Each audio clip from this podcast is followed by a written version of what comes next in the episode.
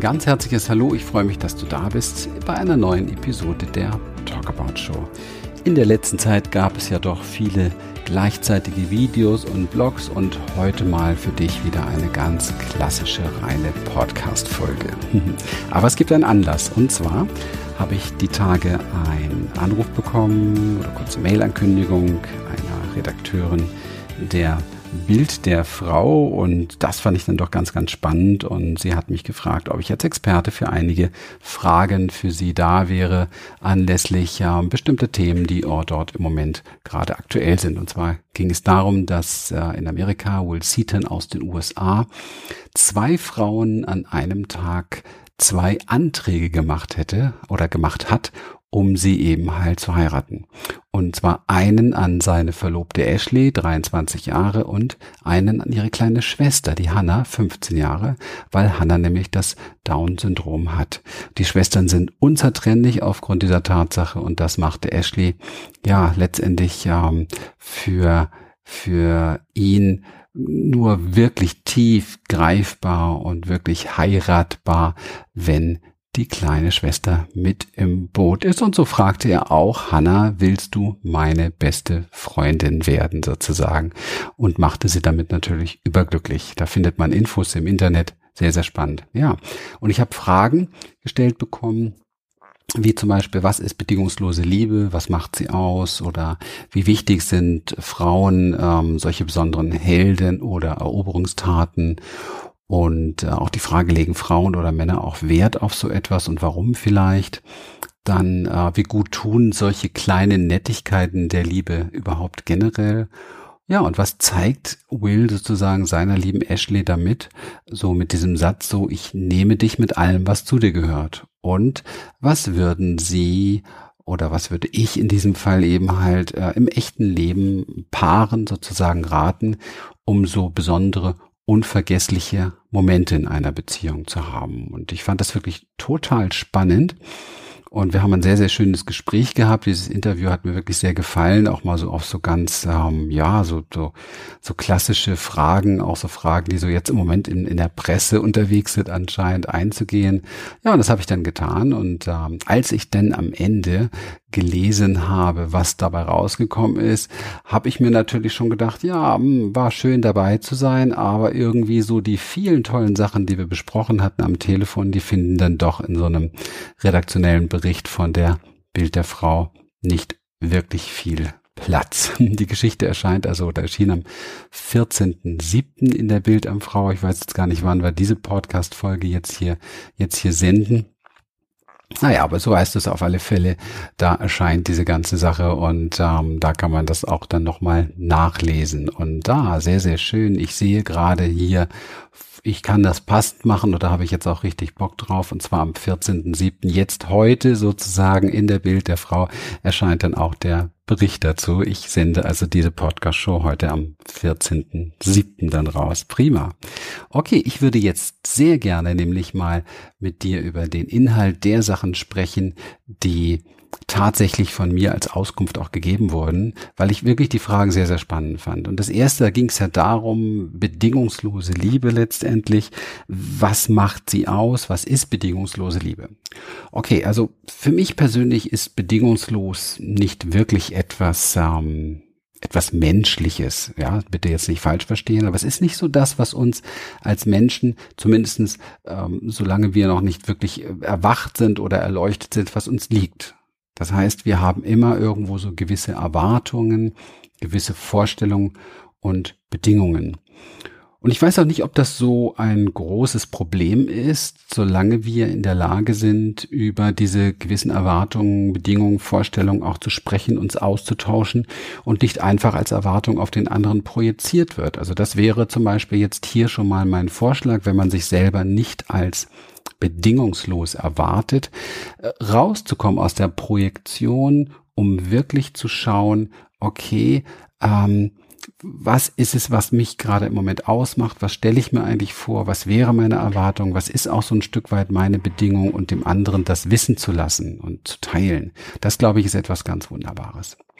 Auch wunderbar wäre es, ähm, wenn wir statt dem Fokus auf Bedingungslosigkeit der ja auch sehr schnell zu ja, Schuldgefühlen führen kann, wenn wir uns als nicht bedingungslos erleben. Ja, das können wir uns sparen, indem wir versuchen, eine Liebe zu kultivieren, die von Echtheit, von Authentizität, also so von innen heraus und von Offenheit und von Wertschätzung geprägt ist. Das sind für mich so ein paar Master Keys, also Echtheit, Authentizität hängt natürlich zusammen, aber hier geht es darum, wirklich zu gucken, was ist denn echt in mir? Ja, was will wirklich sich aus mir heraus aus, was möchte aus mir heraus Ausdruck finden?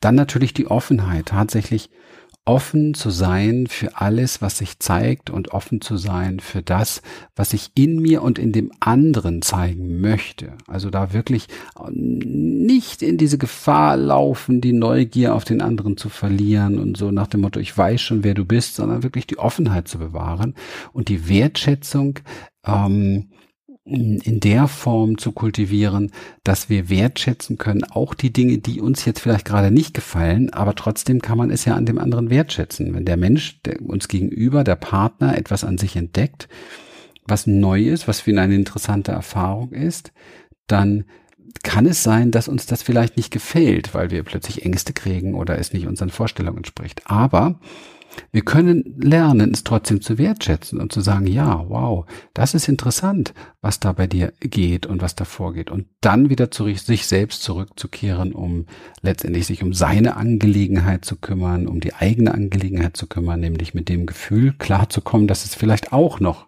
in uns verursacht.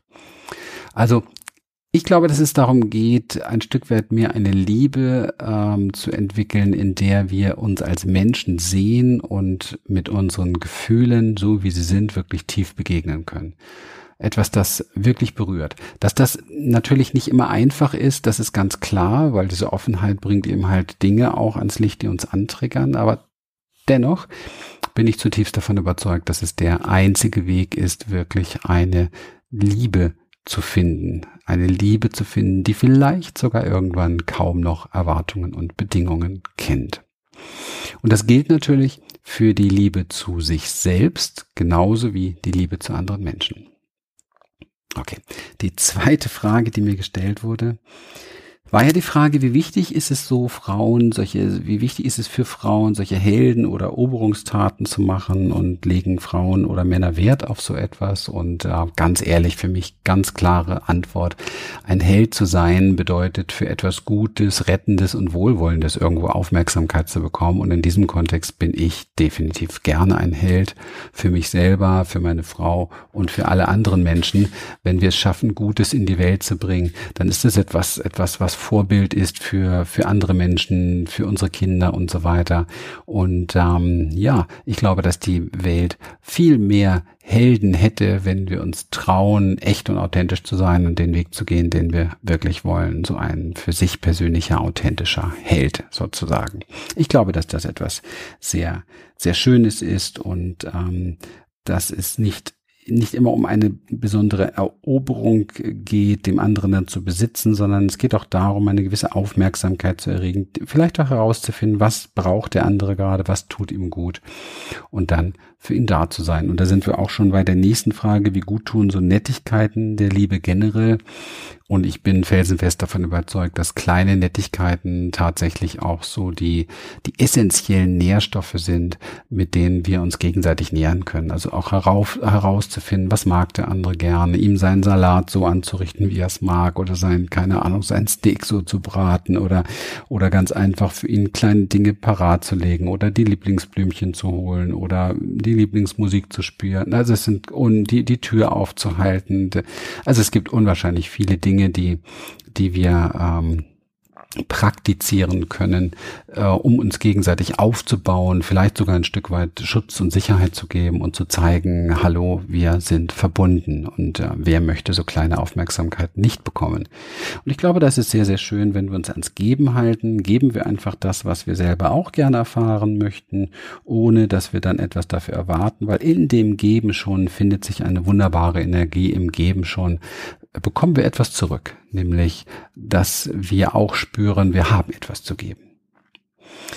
Ja, die vierte Frage war ja die, ganz speziell auf den Will bezogen, ähm, was er seiner lieben Ashley sozusagen damit zeigt, dass er die, dass er der kleinen Schwester auch einen Antrag macht. Und ähm, ja, mich, mich berührt das sehr. Ich finde es sehr, sehr, sehr, sehr spannend, so etwas. Ähm, denn ich glaube, dass ähm, ich kenne jetzt natürlich den Ashley persönlich nicht, aber ich äh, glaube, dass es eine ganz wunderbare Absicht ist, wenn sie aus reiner Natur ist, denn damit zeigt er Mitgefühl und er zeigt Wertschätzung vor allen Dingen und er zeigt Respekt, und zwar Respekt vor der Verbundenheit seiner Liebsten mit der Schwester beispielsweise. Und das ist etwas, etwas ganz Großartiges, dass die, die Schwester jetzt nicht das Gefühl hat, sie ist jetzt nur noch drittes Rad am Wagen, sondern sie ist tatsächlich auch mit mit Ringen. Ja, sie ist sie ist mit im Boot und ähm, sie ist keine keine extra äh, Person, sondern sie gehört einfach mit dazu zu dieser kleinen neuen Familie. Und der Will teilt mit seiner Ashley natürlich das, was man in, in, unter unter Liebenden tut und und mit der mit der äh, Schwester, mit der Kleinen eben halt das, das Verbundene, das mit, mit dem Sein und du gehörst dazu. Also für mich persönlich eine, eine ganz berührende und äh, wunderbare Geste und selbstverständlich ist das alles nicht leicht und selbstverständlich wird so etwas mit Sicherheit auch zu der einen oder anderen Problematik führen oder ein, auch ein, ein Ashley oder auch die Schwester und alle an, an die Grenzen hier und da bringen. Aber darum geht es nicht. Es geht um die gesamte Konstellation und um das verbunden bleiben dürfen und das neue verbunden sein. Ja. Hm. Ähm, die nächste Frage galt ja so ein bisschen äh, den Paaren allgemein. Also was, ich wurde gefragt, was würde ich Paaren raten, ähm, so im echten Leben? Um dem Partner vielleicht unvergessliche Momente machen zu können.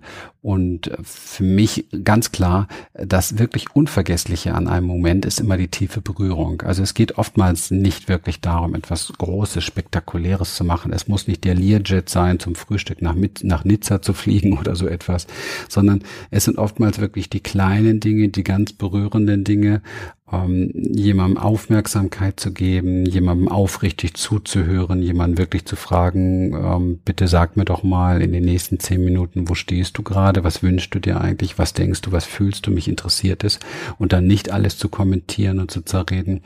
Ich glaube, es sind viele kleine Momente, die wir zu unvergesslichen Momenten machen können, wenn wir präsent wirklich mit voller Aufmerksamkeit da sind und nicht parallel mit dem, mit dem Smartphone beschäftigt oder mit dem Fernseher oder mit anderen Themen oder mit der Arbeit, sondern wirklich, wirklich präsent für den anderen da sind. Wir, wir sollten uns, das ist so ein Satz, den ich eigentlich nicht mag, aber wir sollten uns, ich lasse ihn mal so stehen, wieder berühren lassen von dem, was den anderen wirklich ausmacht. Und ähm, das beginnt übrigens bei uns selber. Also tatsächlich uns selbst einen unvergesslichen Moment zu schenken, ist innezuhalten und uns von uns selber berühren zu lassen, von dem, was wir, was uns wirklich ausmacht.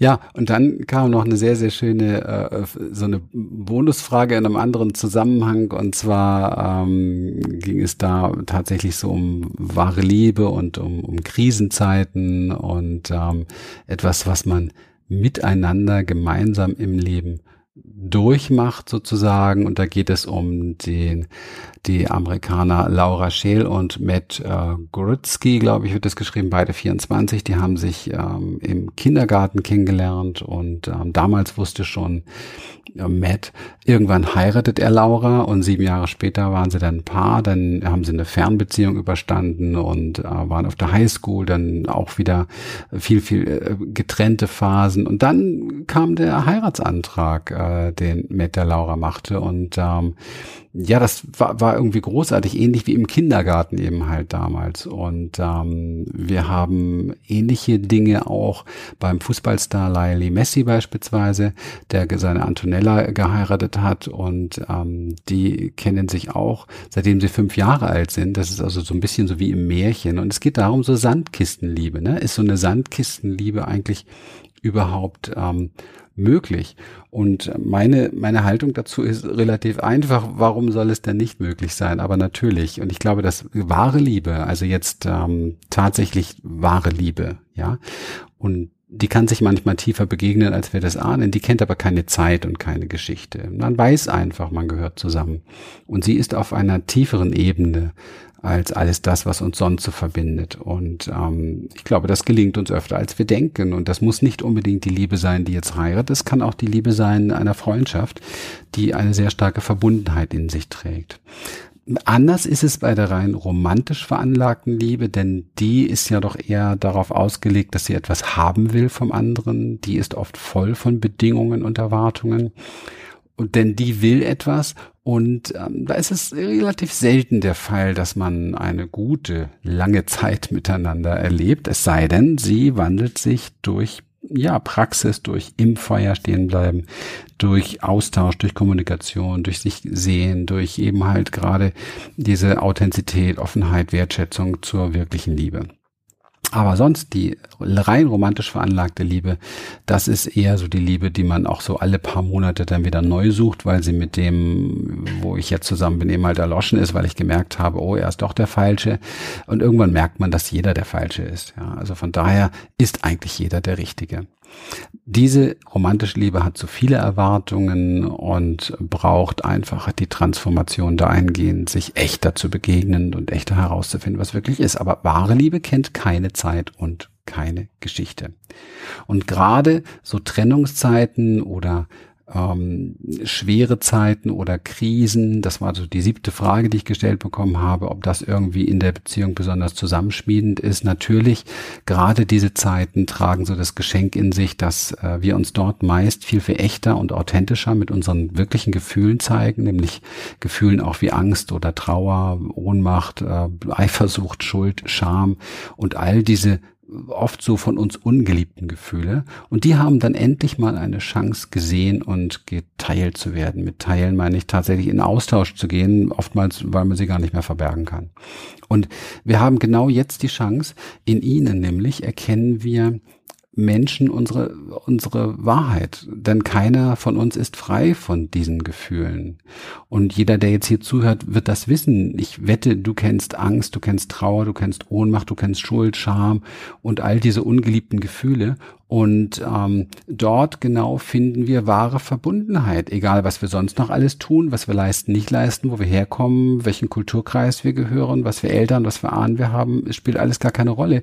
Diese Gefühle kennen wir alle und da finden wir tiefe Verbundenheit, wenn wir bereit sind, uns auch da zu begegnen und uns gegenseitig zu berühren. Und deswegen, das ist für mich von absolut größter Bedeutung. Jede schwere Zeit, jede Krise trägt für mich dieses Geschenk in sich, ist von großer Bedeutung, wenn wir mit ihr echt und ehrlich und authentisch umgehen. Ja, das war so ein kleines Revue passieren dieses Interviews von neulich, das heute in der Bild der Frau veröffentlicht wurde von ähm, der freien Crossmedia-Redakteurin Sira Huwiller an mich gestellt. Ähm, ganz, ganz liebe Person übrigens. Und ähm, ja, es war äh, wirklich ähm, eine tolle ähm, tolles Gespräch und ähm, ja, ich freue mich, dass ich jetzt diesen Podcast daraus machen konnte und wer Lust hat, holt sich die Bild der Frau und schaut sich das nochmal gerne im Original dort an. Und ich sag mal vielen lieben Dank auch heute wieder für deine Aufmerksamkeit, für dein Dasein.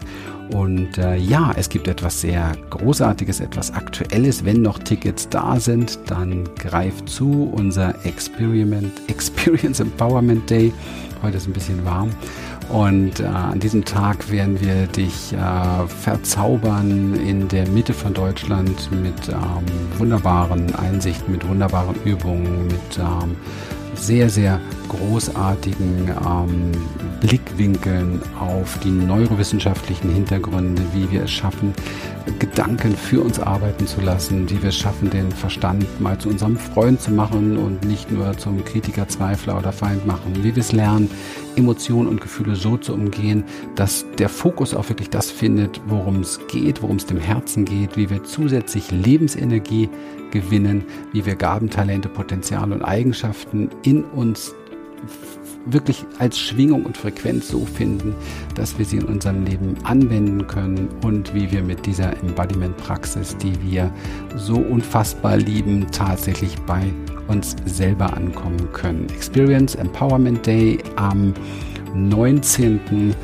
Äh, August diesen Jahres und ähm, ich glaube, es gibt noch einige Tickets und ich kann dir nur empfehlen, in den Shownotes ist der Link. Schau dir das Ganze an. Ein wunderbarer Tag mit Lilian und mir vom 10 bis 19 Uhr. Das Motto im Herzen leben, sich selbst befreien. Ja, sei dabei, klick mal den Link in den Shownotes. Und wenn es dir heute gefallen hat, freuen wir uns über deinen Kommentar, über deine Bewertung bei iTunes. Freuen uns, wenn wir dich hier bei uns bei der Experience in unseren großen Seminaren begrüßen dürfen. Und äh, ja, bis dahin, alles Liebe und Gute, einen zauberhaften Tag dir. Tschüss.